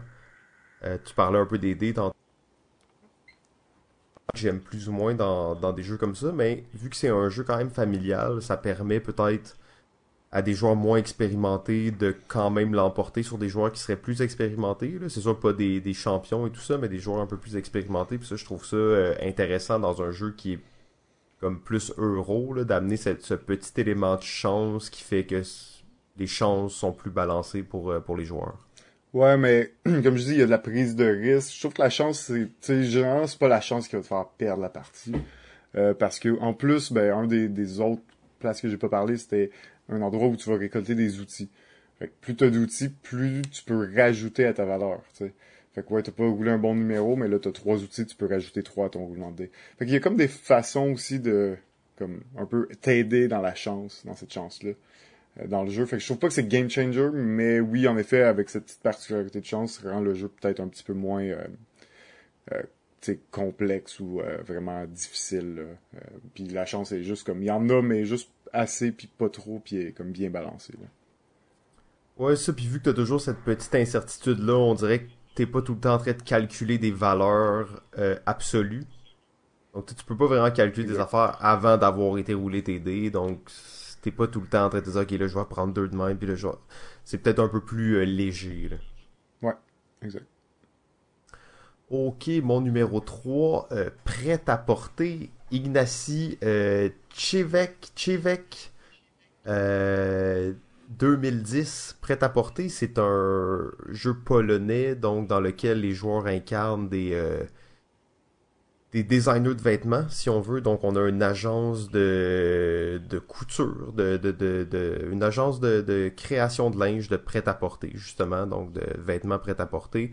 Euh, le jeu est séparé en deux phases. On a la phase où on va créer des collections, engager des modèles, euh, construire des, des, nouveaux bâtiments pour nos employés et la deuxième phase du jeu qui est celle où on va présenter nos collections. Donc ça c'est une espèce de compétition, on fait un défilé de mode, bien entendu, c'est pas un vrai défilé de mode, c'est un jeu. Euh, donc on va présenter les collections qu'on a montées. non mais tu sais, on sait jamais là, sur un thème comme ça. Euh, c'est un jeu vraiment sérieux. Là. Je sais que prêt à porter, ça a l'air euh, comme pas sérieux. C'est un jeu de filles, ça, non? Je vais... wow, wow, wow, wow. Ah, ok, ok, ok. Je vais, je vais revenir sur ça juste après, dans le fond, euh, parce que c'est, en tout cas, on, va y revenir. Euh, mais c'est un jeu extrêmement euh, serré, dans le sens que si tu prends une mauvaise décision, ta partie peut être complètement gâchée, en fait, à la moitié. je disais, le jeu est séparé en deux phases, dans le fond, mais on va faire ces deux phases-là quatre fois. ça veut dire qu'on va faire quatre défilés, quatre phases de création de collection. et c'est ça, un jeu très très serré. On a juste trois actions euh, par joueur, alors c'est vraiment pas euh, trois ou quatre en tout cas, mais il y en a vraiment pas beaucoup. Euh, dès le début de la partie, on sait d'actions, on sait combien d'actions on va avoir, on sait qu'on n'aura pas plus. ça va être ça pour la partie. c'est sûr que les règles, c'est j'aime bien les jeux polonais parce que souvent ils sont un peu comme un peu ils sont pas peaufinés parfaitement, ils sont pas comme tout bien léché. Il y a quelques petites anomalies dans les règles, quelques petits trucs qui sont un peu moins clairs. Mais euh, c'est ce qui fait vraiment l'attrait du jeu. Maintenant, donc, la thématique. Ok, beaucoup de gens euh, jugent ce jeu-là à cause de la thématique. Euh, ce que je trouve vraiment dommage. C'est sûr que moi, personnellement, j'ai pre-order ce jeu-là. Je l'ai précommandé. Et dans toute ma vie, dans les, je sais pas, 250 jeux que j'ai achetés dans ma vie, il y en a un que j'ai précommandé et c'est prêt à porter. Euh, bon, je compte pas les Kickstarter là-dedans, mais c'est prêt à porter. Et la pochette du jeu, en fait. C'est comme on voit une fille qui marche sur un catwalk avec comme des journalistes derrière, des gens dans les estrades, mais c'est c'est euh, dramatique, c'est comme c'est sombre, c'est dark, ça c'est pas ça a pas l'air justement d'un jeu d'enfant euh, classique là, de filles euh, de comme 6 ans qui capotent sur les princesses. On est très loin de là, on est dans l'univers de la mode, pratiquement un Zoolander sérieux, tu sais. Euh, donc j'encourage vraiment tous les gens qui sont rebutés par la thématique à ne pas être rebutés par la thématique parce qu'en fait c'est moi de toute façon je, je, cours les thématiques originales un peu plus tôt tu parlais de photosynthèse qui est une thématique originale qui t'a attiré par ça euh, moi personnellement en fait toutes les thématiques qui sortent de l'ordinaire souvent ça va capter mon attention c'est quelque chose que qui, qui m'intéresse, puis je me dis si le jeu est bâti autour de cette thématique-là, sûrement que ça peut créer des mécaniques qu'on retrouve pas nécessairement dans d'autres euh, dans d'autres jeux. Ouais, prêt à porter, euh, c'est vraiment excellent. Là, faut pas euh, se laisser berner, berner par le, le titre là, puis par la thématique, parce que c'est quand même un gros jeu de gestion de ressources. Puis me semble qu'à chaque game j'ai de la misère, puis ça va pas comme je veux. je veux que ça aille. C'est pas facile. non, c'est pas, pas un jeu gentil, c'est pas un jeu simple. Euh, c'est un jeu où, justement, littéralement, si t'as fait une erreur au début de la partie, ben, tu vas trouver que la partie est longue parce que t'auras comme pratiquement aucune chance de remonter la pente. Euh, ce qui peut être vu comme un truc négatif, mais euh, pour ce genre de jeu de stratégie-là, moi je trouve que c'est très intéressant. Peut-être pour ceux qui avaient des problèmes avec la thématique, il y a des rumeurs comme quoi ce jeu-là va être reprinté avec la thématique de studio de jeux vidéo. Ouais, j'avais entendu ça aussi, mais bon, je j'en ai pas réentendu parler. Ben, c'est ça, mais juste avant l'émission, je me j'ai fait un peu de recherche là-dessus. Euh, réellement, ces rumeurs-là datent de 2015, mais euh, c'est lui qui en parlait en fait dans son euh, dans son dans sur sa chaîne YouTube. Il disait qu'il allait sûrement avoir un reprint, puis que la thématique ça allait être ça, mais c'était en 2015. Sauf qu'il a mentionné que euh, faire un reprint de ce jeu-là n'était pas une priorité euh, pour lui. Donc je sais que c'est quand même un auteur assez prolifique. Là, il travaille sur plusieurs projets à la fois. Euh, donc peut-être que ça va venir éventuellement, mais j'ai rien trouvé vraiment de, de flagrant là-dessus, mais on va rester alerte. Puis on a bien hâte de voir ça. Peut-être que ça va être plus facile de le faire jouer à des gens quand ça va être ça va plus être ça. Une chose que je trouve drôle d'ailleurs, c'est que quand tu joues à ça, t'es comme ah ouais, moi je vais être expert dans les jeux, puis ah, je vais te prendre trois bouts de tissu rouge, puis donc quand les gens entendent ça euh, à l'extérieur de la partie, des fois ça amène quelques jugements. Mais euh, bon, euh, moi je suis un, un, spécialiste des robes de soirée ou de la mode pour enfants, ça changera pas. Ouais. Donc c'était mon numéro 3, prêt à porter. Maintenant, nos numéros 2. Alors mon numéro 2 est le jeu The Manhattan Project.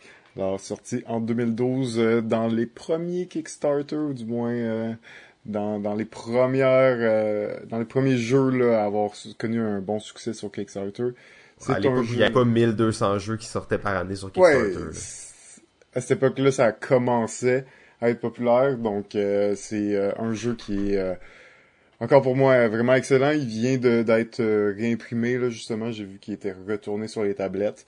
Euh, c'est un jeu de placement d'ouvriers avec euh, la, la twist, c'est que vraiment il y a un plateau, comme les, comme les autres, il y a un plateau, il y a des espaces où à chaque tour on va pouvoir aller jouer sur le plateau pour faire l'action de cette zone-là. Euh, et, et on a aussi un, un, plateau personnel. Durant la partie, en début de partie, on n'a rien. Durant la partie, on va acheter des bâtiments.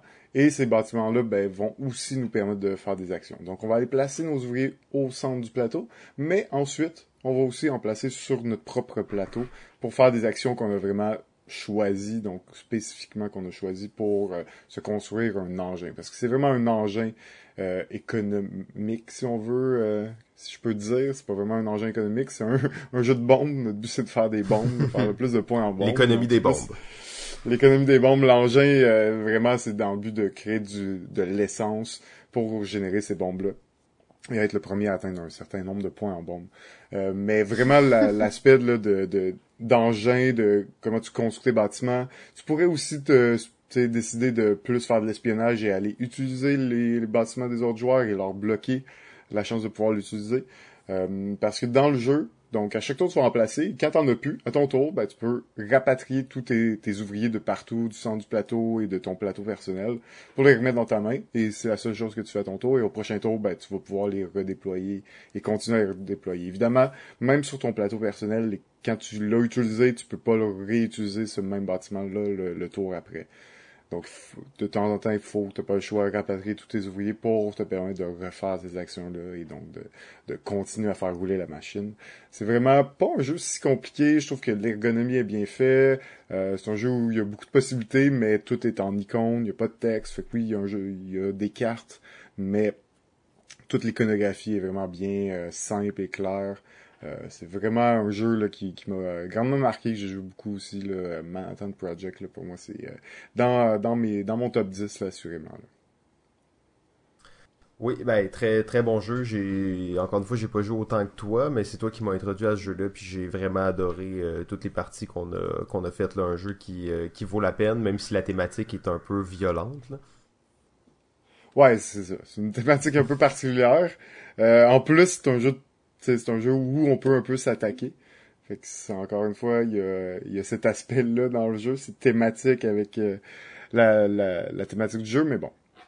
Euh, ouais, c'est ça. C'est peut-être pas la thématique qui attire le plus, mais euh, vraiment, vraiment excellent jeu. Ils ont d'ailleurs sorti une, une, genre de suite que j'ai pas essayé encore, mais c'est le Manhattan Project. c'est quoi déjà Energy Empire ou quelque chose du genre?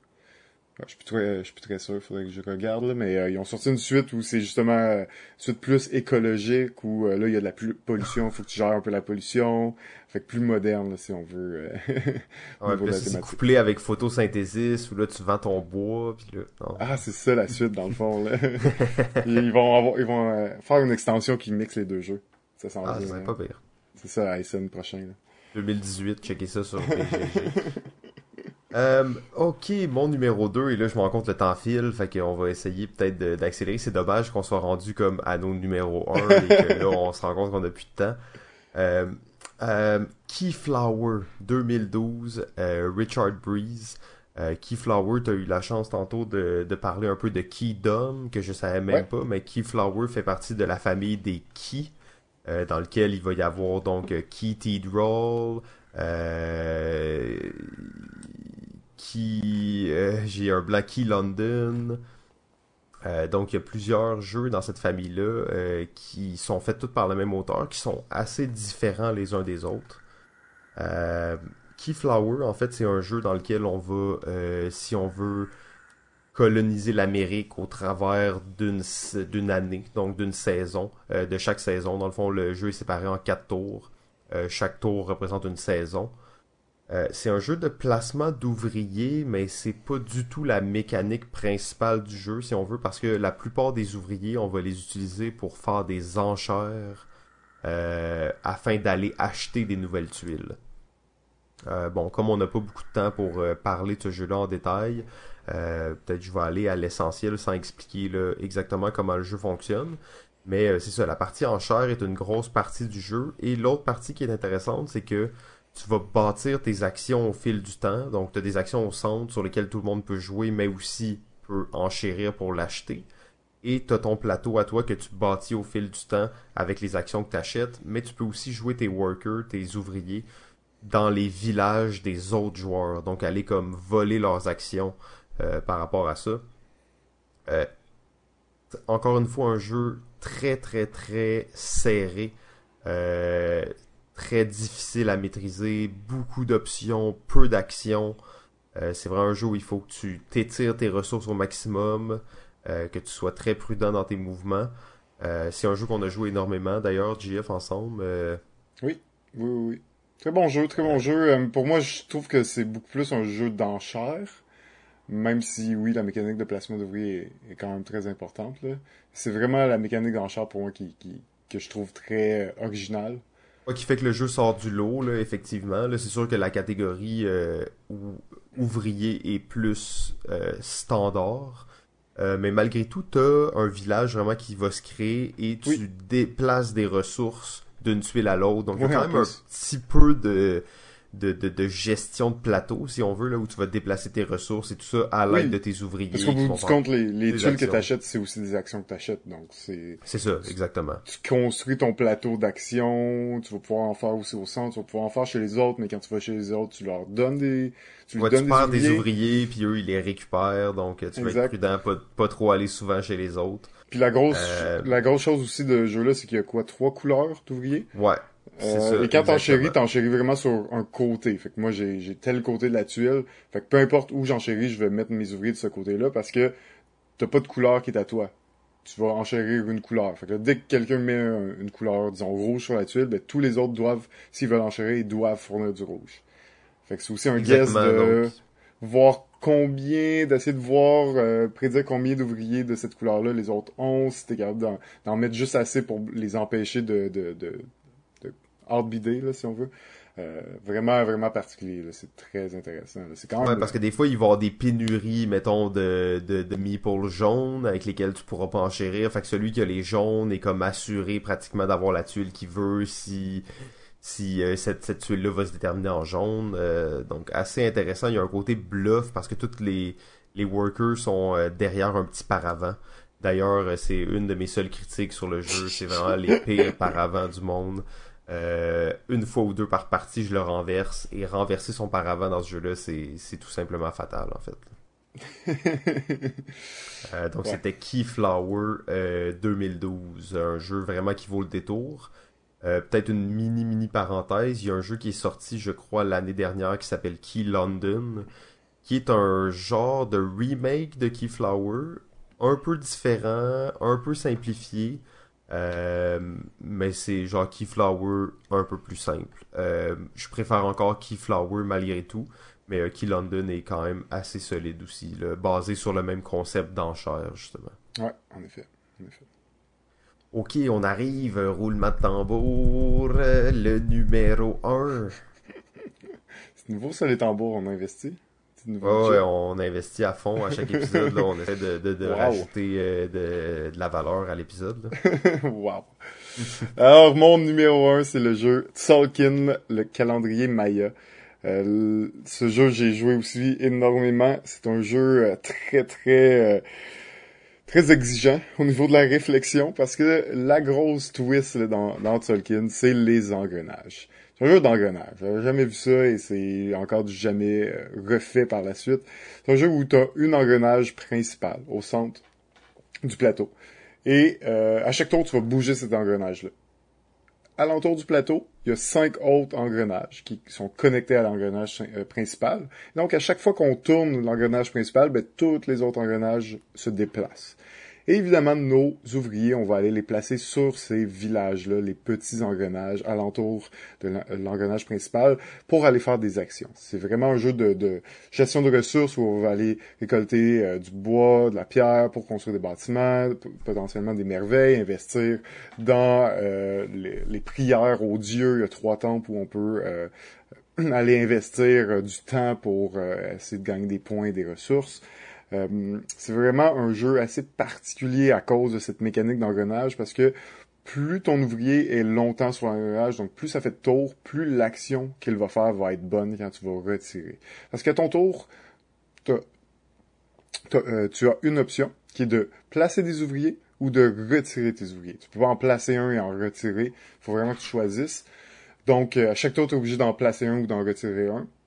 Évidemment, tu essaies d'optimiser, d'en placer le plus du même coup, d'en retirer le plus du même coup, mais il y a vraiment des ouvriers que tu veux qui restent sur la sur l'engrenage pendant 5, 6, 7 tours avant de pouvoir faire l'action que tu veux vraiment qu'ils fassent. Donc, euh, pour cette raison, pour la raison où il y a des quand même grande euh, possibilité stratégique. Il y a vraiment beaucoup de, de façons de, de, générer des ressources de différentes façons. Il y a une, une avancée technologique que tu peux faire aussi pour te donner des bonus sur différentes actions. Il y a quand même de la grosse profondeur stratégique. Il y a vraiment beaucoup de rejouabilité. Il y a aussi des extensions qui sont sorties que je n'ai toujours pas essayé, mais que, que je qui, selon les, les commentaires que, que j'ai eus, rajoutent encore plus de, de profondeur. Donc pour moi, c'est un grand chef-d'œuvre ce jeu, c'est vraiment magnifique et euh, c'est d'une belle et grande complexité là, pour moi. Alors, Tolkien, c'est mon numéro un. Bon, euh, tu sais que je suis pas le plus grand fan de Tolkien. Euh, par contre, en t'écoutant parler, puis en en parlant avec toi, je me dis peut-être il faut que j'accepte qu'est-ce que ce jeu-là est et accepter les qualités qu'il a. Euh, c'est un jeu qui a généré beaucoup de hype en fait quand il est sorti justement à cause des, euh, des engrenages qui étaient comme vraiment une, une nouvelle chose dans les jeux qui s'était jamais vu et comme tu dis qui s'est pas vraiment revu depuis ce temps-là. Euh, très bon jeu en fait. Euh, je je suis pas un grand fan mais je reconnais quand même la qualité de, de ce jeu-là. Ah ouais, ouais, je, je, je sais que pas un grand fan, mais c'est c'est un jeu que je pense qui prend de la saveur quand tu plus tu y joues. Euh, puis des fois jouer une ou deux parties, c'est tellement punitif ce jeu-là que ça peut ouais, te, te refroidir un peu de, de vouloir y jouer. Ouais, mais faut savoir que Tolkien, c'est quand même un jeu que j'ai joué facilement une dizaine de parties. J'avais le jeu, je l'ai, je m'en suis débarrassé avec Ah plaisir. ouais, c'est vrai, tu l'avais. euh. Ouais, on a déjà joué trois parties de suite la même soirée, là. Euh, et en fait, je me rappelle, c'est sûrement la dernière fois que j'ai joué, mon score diminuait à chaque fois. Je pense qu'à la fin, j'ai fait euh, 17 points et vous, vous étiez à 95 points. Euh, c'est sûr que, tu sais, les jeux où t'es pas bon, c'est toujours moins, hein. c'est toujours plus, euh, difficile à apprécier. Euh, mais bon, euh, Tolkien numéro 1, j'ai bien hâte quand même qu'on fasse une partie, là. Je veux, je veux qu'on, que tu me convainques plus, là, que c'est vraiment bon. Alright, quand tu veux. Euh, mon numéro 1, c'est Archipelago. Archipelago, donc euh, contrairement à ceux qui ont écouté tous les épisodes avant et qui pensaient que j'allais dire innovation, eh bien, vous vous êtes trompé. Euh, bien entendu, innovation, c'est juste un jeu de cartes, donc ça n'a pas rapport.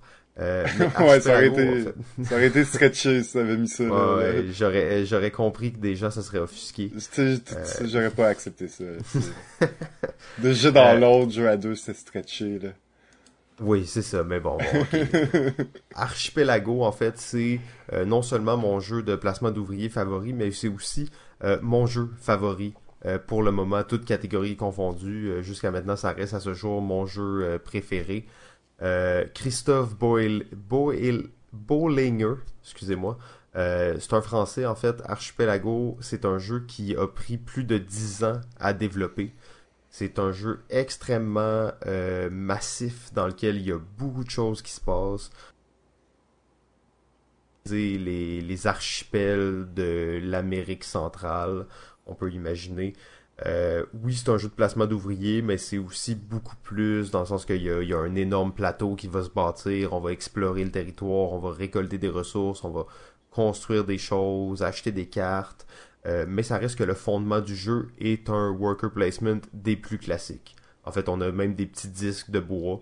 On a un petit plateau sur lequel toutes les actions sont là avec un nombre limité de, de, cercles. On place, la, on place euh, notre jeton, on fait l'action immédiatement et ainsi de suite jusqu'à ce que tout le monde ait joué tous ses jetons. Après ça, on recommence une nouvelle ronde. Euh, je pourrais parler d'Archipelago pendant très longtemps. C'est un jeu où il y a beaucoup d'interactions entre les joueurs parce qu'il y a la possibilité d'avoir des échanges entre les joueurs.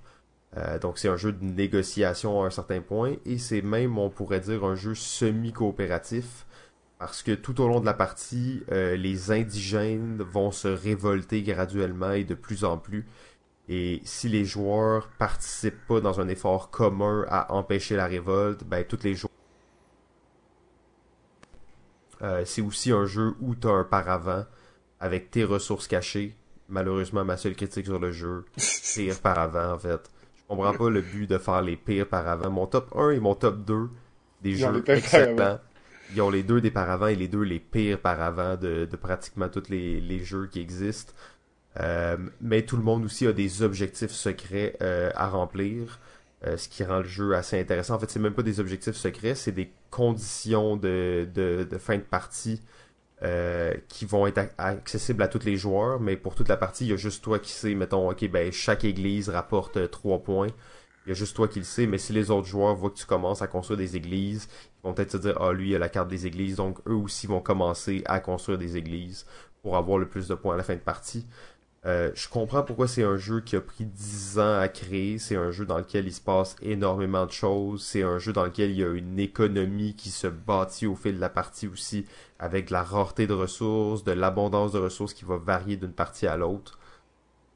Euh, c'est un jeu selon moi complet là, qui renferme euh, tous les éléments là, qu'un jeu de, de cette ampleur-là devrait avoir. Là. Négociation, re- ressources, euh, placement d'ouvriers, placement sur le plateau, exploration, euh, construction d'un engin.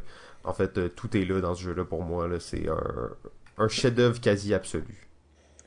Ouais, magnifique jeu, en effet. euh, c'est un, un de ces jeux, j'ai, je t'ai vu le plus souvent euh, dropper ton paravent et montrer toutes tes ressources et montrer le fait que ça fait genre 10 tours que tu nous mets à fond. Oh non, Euh, c'est fatal dans peut ce plus, jeu-là. euh, ouais, exact, qu'on peut plus avoir confiance, puis que là, on perd parce que plus personne veut coter, puis là, tout le monde perd parce qu'il y a la révolte. Ouais, Ça arrive rarement, ça, par exemple. Je vais jamais laisser, je vais jamais laisser la partie se terminer prématurément en voulant conserver mes ressources, mais je vais vouloir les conserver le plus longtemps possible. Si quelqu'un Ah, d'autre peut ouais. payer, si quelqu'un d'autre peut payer, pourquoi est-ce que moi je Ouais, paye? ouais, ouais. Notre, notre, par- notre dernière partie s'est quand même terminée comme ça, sans le trade. Parce que ce qu'on n'a pas dit, c'est qu'il y en a, ça se peut que tu reçoives ton objectif, ça soit que tout le monde traite. exact. J'ai déjà gagné au moins une fois comme ça. Euh, euh, justement, il faut que tu caches tes ressources, puis que tu puisses pas, euh, tu cotes euh, le moins souvent possible quand il y a des crises, puis t'essayes que ça aille mal. Mais oui, bon. La dernière partie, ça, c'était quand même un peu spécial, hein, tu sais, de finir la game, ça fait deux heures et demie, trois heures qu'on joue, puis ah, ben, il y a une révolte, tout le monde perd. Tout le monde perd. Tu sais, c'est ça. Là, on Tout se le croyait monde vraiment dans un jeu coopératif où on avait été trop gourmand, là. Ouais, exact. C'est quand même, ça, ça nous donne une leçon, là, tu sais, je veux dire, il faut, faut quand même cotiser dans le jeu, là, sinon, euh, c'est ça. Ah ouais, pas de ça. Non, mais je trouve que ça prend bien l'idée d'un semi-coop, tu sais, dans le sens que t'es vraiment contre les autres joueurs, mais si tu joues trop pour toi, euh, tout le monde va perdre, en fait. Ouais, puis il est bien fait. Souvent, les semi-co-ops, c'est un peu problématique. C'est des, un style de jeu un petit peu difficile à, à faire, à réaliser, qui, à cause de cette problématique-là, en- en- entre autres. Mais euh, Archipelago, tu sens jamais vraiment... C'est difficile de te rendre compte que t'es vraiment en retard ou que t'es vraiment en retard dans la partie, que t'as tout Ouais, comme tous les, les points se révèlent à la fin de la partie, c'est que tout le long, t'es juste en train de bâtir tes choses, puis tu sais pas si tu fais bien ou non.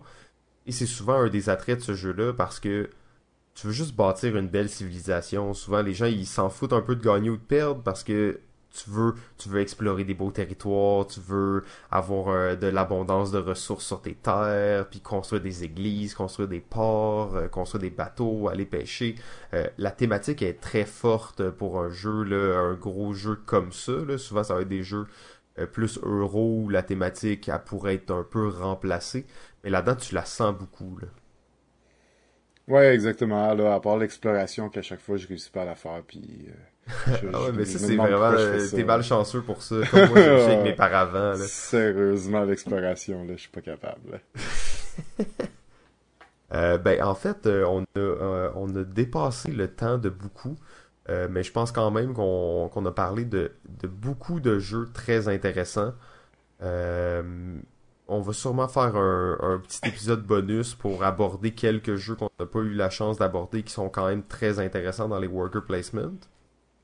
Euh, je sais pas si toi t'avais peut-être quelque chose à dire pour la, la fin. ou- Ben, comme tu dis, euh, il y en a trop, il y en a plein qu'on n'a pas mentionné, qui valent la peine, il y en a plein que j'ai pas essayé aussi dans ce genre-là, comme on dit, c'est un genre qui, qui, tu qui est immense.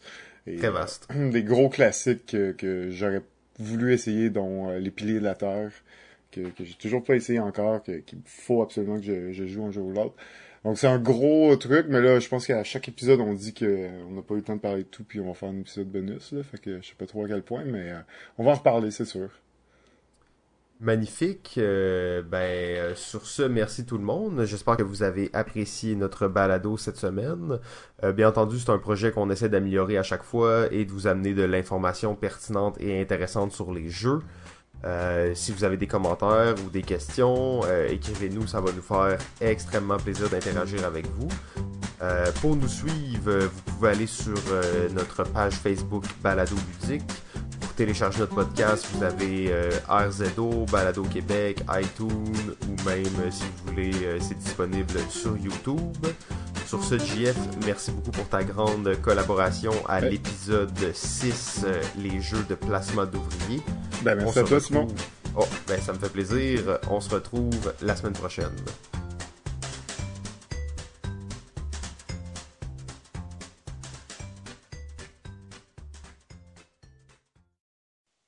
OK, ben, euh, ciao tout le monde et je continue à jouer.